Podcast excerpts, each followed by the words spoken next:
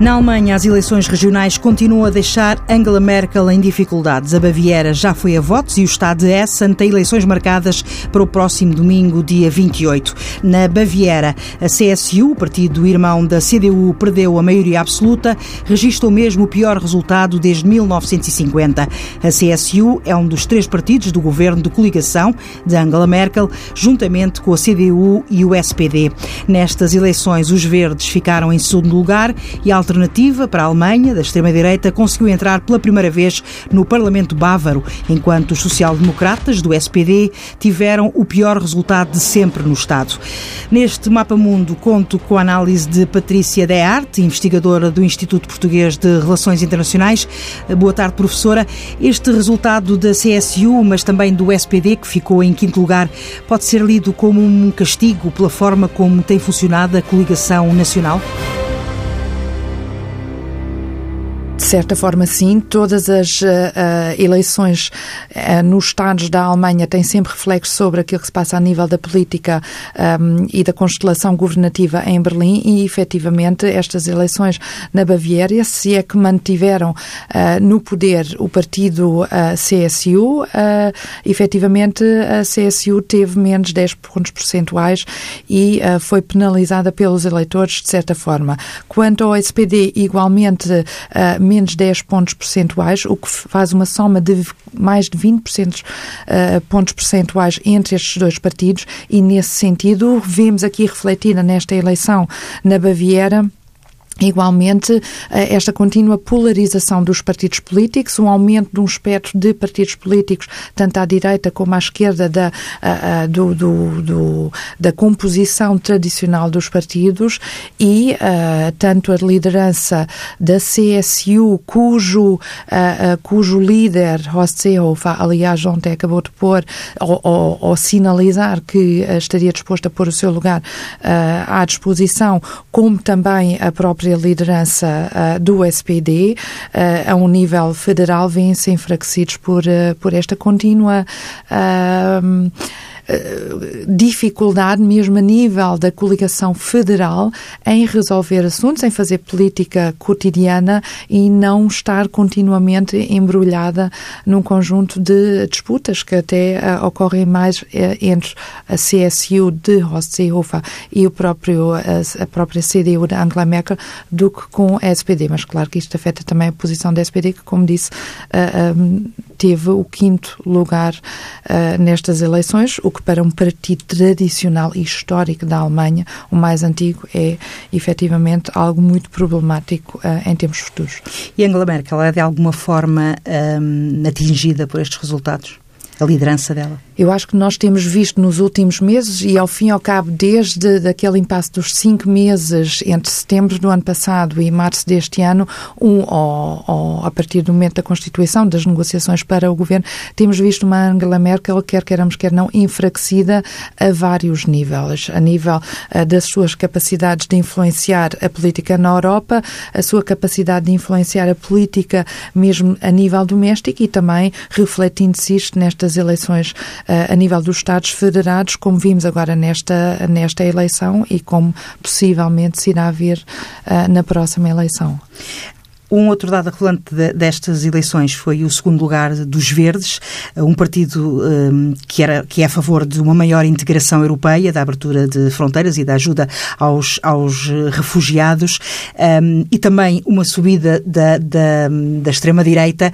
Como é que estes dados se, se conjugam, os dois, dois partidos completamente opostos, mas que sobem os dois de forma significativa? Precisamente porque refletem eh, esta insatisfação crescente do eleitorado alemão, também do eleitorado europeu, para não dizer o eleitorado do mundo ocidental, insatisfação essa com os tradicionais partidos políticos que, na ótica desse eleitorado, não conseguem resolver os problemas que mais afetam a, a realidade e a vida das pessoas. E, nesse sentido, os verdes, julgo que foram os principais uh, vencedores, com 17,5% dos votos na eleição da Baviera. Claramente, o partido que tendo sido o segundo maior partido mais votado uh, foi aquele partido que ganhou, foi, foi efetivamente que, que uh, ganhou essa noite eleitoral. Por outro lado, relativamente ao outro lado do espectro político, a alternativa para a Alemanha obteve efetivamente 10,2%. no entanto, tendo em conta aquilo que era a ambição deste partido, ficou aquém das expectativas, mas não deixa de ser realidade que, mesmo assim, em 15 dos 16 estados da Alemanha, este partido de extrema-direita já tem representação política. A solução aqui, porque a CSU vai ter que procurar um parceiro de coligação, eh, passará pelos Verdes ou por outro partido? Os verdes seriam uma hipótese, mas julgo que neste momento o que está a ser uh, sondado e veiculado mais é a possibilidade de uma coligação com os chamados eleitores livres, que obtiveram 11,6% uh,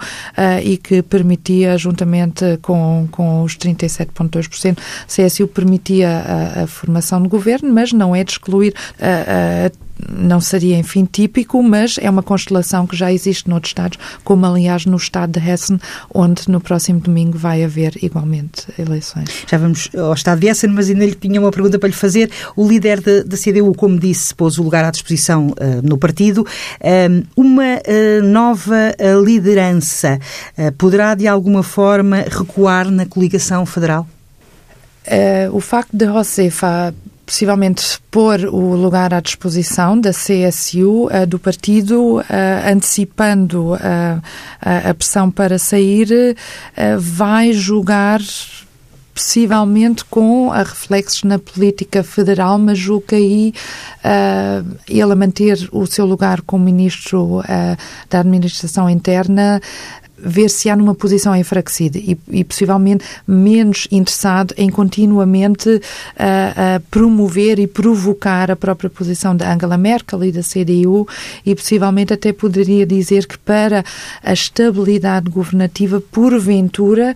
a Seehofer a, a, a, reter apenas a posição ministerial poderia significar até menos instabilidade. Agora, claro que a questão está em saber qual é a estabilidade da própria coligação uh, governativa, da coligação, da grande coligação em Berlim, uh, e isso não dependerá apenas da, do futuro pessoal e, e político, neste caso, uh, de Horst Seehofer. E no próximo domingo, as eleições em, no Estado de Essen, o que é que se pode esperar? Uh, em primeiro lugar, incerteza como relativamente a todos os escrutínios eleitorais uh, que temos assistido nos últimos tempos, diria. A previsão eleitoral é de que uh, a CDU, o Partido Merkel, terá cerca de 26%, os Verdes 20 a 22%, o SPD 20 a 21%, FTP e Link, os liberais e, e, e, o Partido de Esquerda, cerca de 8%, e a alternativa para a Alemanha, 12%. Se for este o caso, possivelmente a coligação entre CDU e Verdes poder-se a manter. No entanto, caso tenhamos um resultado eleitoral, uh, eleitoral surpreendente e caso uh, os Verdes uh, obtiverem um resultado eleitoral que lhes permita serem eles a decidirem o ministro-presidente, o líder do Estado Hessen, então uh, não tenho dúvidas que a posição de Merkel sairá ainda mais enfraquecida e ela vai, por assim dizer, a votos no Congresso uh, do partido em dezembro e aí julgo que a sua liderança já enfraquecida será ainda mais um tema nesse, nesse Congresso. Mas o mesmo aplica-se, de certa forma, também ao SPD, que caso não venha ter um resultado na ordem dos 20%, 20, 21%, julgo também a liderança da Andrea Nales uh, estará uma em causa. Recente. Uma liderança muito recente e que começou com grande, é, grande entusiasmo e grande assertividade, julgo também a liderança dela, até porque tem uma parte da juventude uh, dentro do SPD, como sabemos, muito da composição, da existência da grande coligação e, portanto, quer uh, ver ver o SPD retirado da coligação governativa, eu julgo que também aí a liderança de Nals estaria, eh, estaria em causa e, portanto, o que fragiliza o sistema partidário, que fragiliza uh, efetivamente a estabilidade da Alemanha, a que estávamos tão acostumados e que uh, recentemente temos vindo a assistir que uh, está também, uh, uh, em termos da estabilidade governativa da Alemanha, a ser minada por diferentes pontos e por diferentes interlocutores internos. Há uma grande interrogação em saber se no Congresso da CDU Angela Merkel uh, optará por manter-se como líder do partido e chanceler ou se poderá sair da liderança do partido, e, e mas manter-se como líder do governo. Ela disse há dois dias num congresso partidário no Estado de Thüringen que uh, os dois postos uh, têm que ser uh, desempenhados em concordância, ou seja, têm que desempenhados pela mesma pessoa e, portanto, ela uh, deu indicações de que não estaria disposta a abdicar da liderança partidária, uh, mantendo, mantendo a outra posição. Portanto, a perspectiva de Merkel para manter a estabilidade, a coesão do partido, cuja coesão foi minada há, há poucos, poucas semanas, quando uh, Volker Kauder, o seu grande aliado com, e líder da, da bancada do, da CDU em Berlim, foi, um, foi, foi derrotado uh, ao fim de 13 anos no poder e, portanto, isto mais, uh, ao fim e ao cabo, uh, vem a validar a ideia de Merkel que a liderança do partido tem que ir em conjunto com a liderança, enfim, da, da própria posição de chanceler. Mas não há dúvida que há pessoas como Annegret Kramp-Karrenbauer, a sua potencial sucessora, diria eu, em termos da, da escolha de Merkel, por um lado, como outras pessoas, como o Ministro da Saúde, a Jens Spahn, são potenciais candidatos uh, a esta questão da liderança, que mesmo assim, e para terminar, julgo que não, não está totalmente decidida. Merkel está fragilizada, sim, em diferentes níveis, mas uh, temos vindo a assistir a uma Merkel uh, que consegue sobreviver a várias situações uh, instáveis internas e externas e, uh, portanto, ainda é um pouco cedo. Voltando, voltando à agulha um bocadinho um, da Alemanha para a Europa, um, Angela Merkel, mesmo fragilizada, uh, fará falta à Europa? Lideranças fortes fazem muita falta à Europa neste momento e uh, Angela Merkel, juntamente com Emmanuel Macron, são os dois únicos líderes importantes, fortes, das duas principais potências europeias, pós-Brexit as duas principais potências e, portanto, uma liderança da França e da Alemanha são como que um pressuposto, um motor franco-alemão são um pressuposto para que haja avanços na integração europeia, para que haja estabilidade uh, nessa mesma integração europeia e, portanto, sim, uh, é sem dúvida um, um, um pressuposto, quase uma condição que haja uma liderança forte em Berlim. Agora, a verdade é também que, na sequência da eleição do Emmanuel Macron em maio do ano passado, Merkel, por razões diferentes, principalmente do Fórum uh, Doméstico, do, do, por razões internas, não tem verdadeiramente correspondido àquilo que eram as esperanças relativamente a um duo, a um casal, a um motor franco-alemão. E enquanto que Macron avança, tem avançado com várias uh, propostas, um Ministro das Finanças europeu, um orçamento europeu, uma defesa integrada europeia, Merkel tem ficado atrás. E, e, e nesse sentido, respondendo à sua questão, julgo que é importante, julgo que seria uh, relevante Merkel conseguir manter a sua posição, mas julgo também que uh, está na altura de, da Alemanha contribuir mais Uh, em conjunto, em concordância com a França, para salvaguardar uma Europa que está a ser desafiada por diferentes fatores e a diferentes níveis. A semana passada realizou-se o Conselho Europeu importante para, para o Brexit, a cerca de cinco meses da saída do Reino Unido eh, continua a não, ver, a não haver um acordo. Um, a Europa diz que, a Europa a 27 diz que não foram feitos uh, progressos suficientes para realizar, por exemplo, a, cimeira de, de, de novembro. Um, foi uma cimeira adiada até haver um entendimento. A Irlanda continua a ser o, o fator de de, desunião neste caso. Um,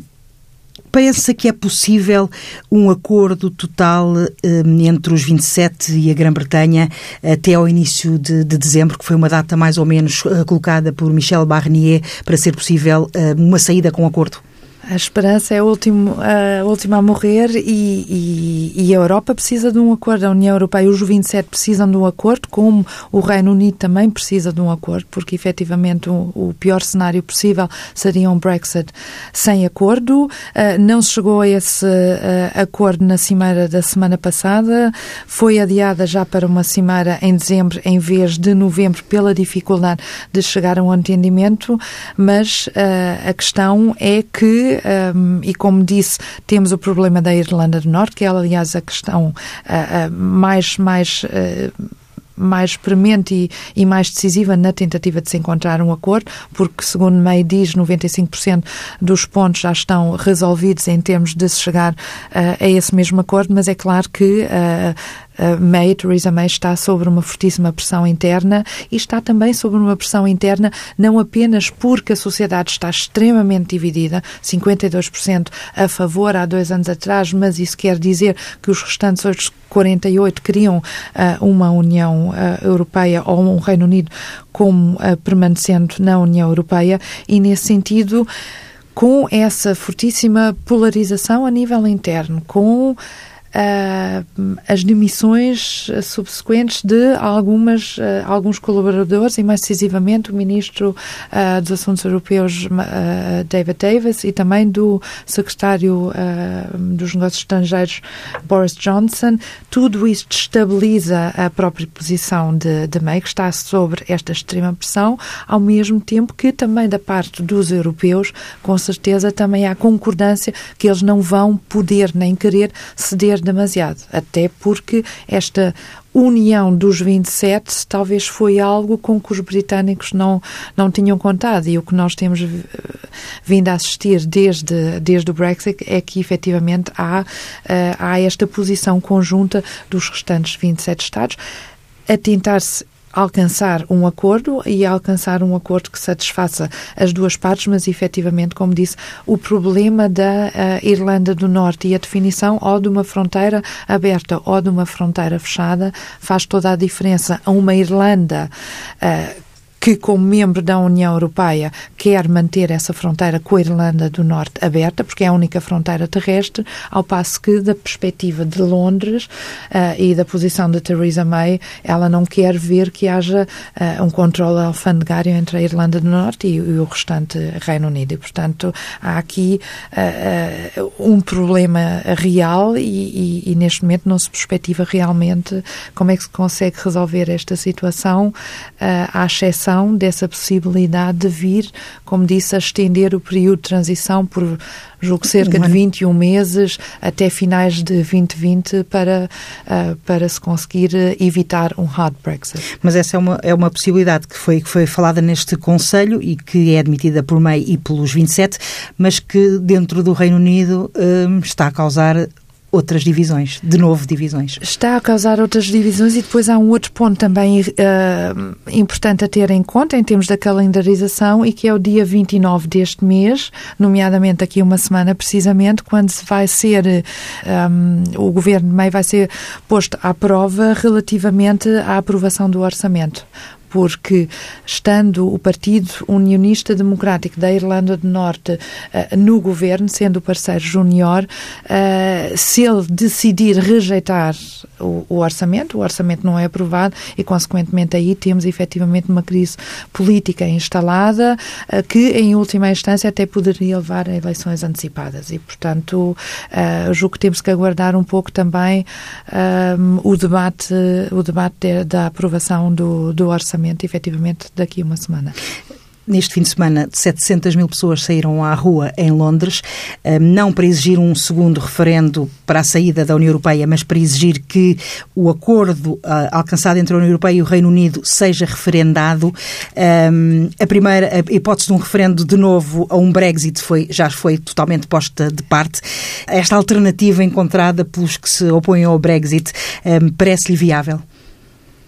Eu acho que ainda é muito cedo para, para comentar esse aspecto uh, pessoalmente e sem, sem fundamento em termos daquilo que uh, foi a resposta por parte do governo de May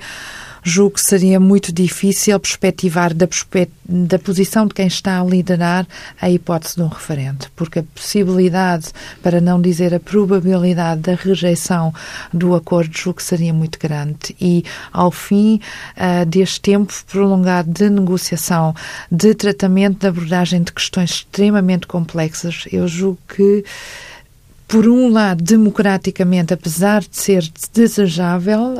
referendar um, tratamento, um tratado desta natureza, julgo que, da perspectiva, quem estiver em Downing Street uh, possivelmente optará, uh, como optou por, pela não realização de um segundo, de um segundo referendo, optará pela não realização no referendo sobre o conteúdo desse mesmo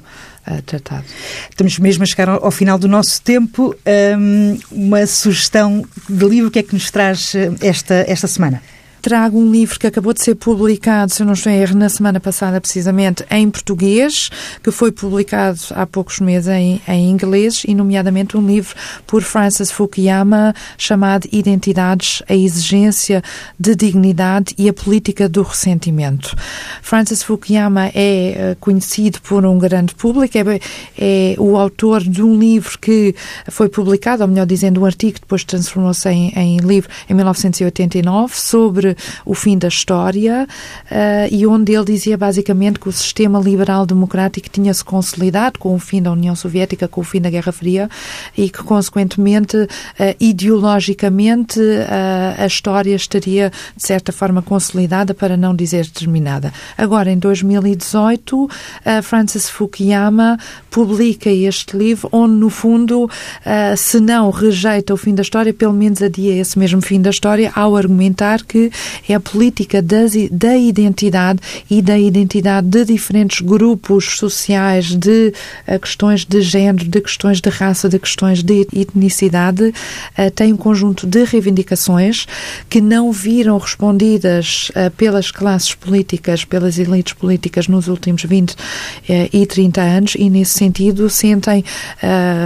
um ressentimento e sentem este ressentimento coletivamente ao passo de levar as instituições democráticas uh, de diferentes Estados na Europa, como igualmente nos Estados Unidos, a serem ameaçadas internamente por estas exigências uh, identitárias, de, identitárias de diferentes grupos que uh, não se revêem nos partidos tradicionais, cá está, uh, e, e, que preferem optar por partidos extremistas ou de franja. E com a sugestão deixada pela professora Patrícia Dehart, chegamos ao fim de mais um Mapa Mundo. Até para a semana.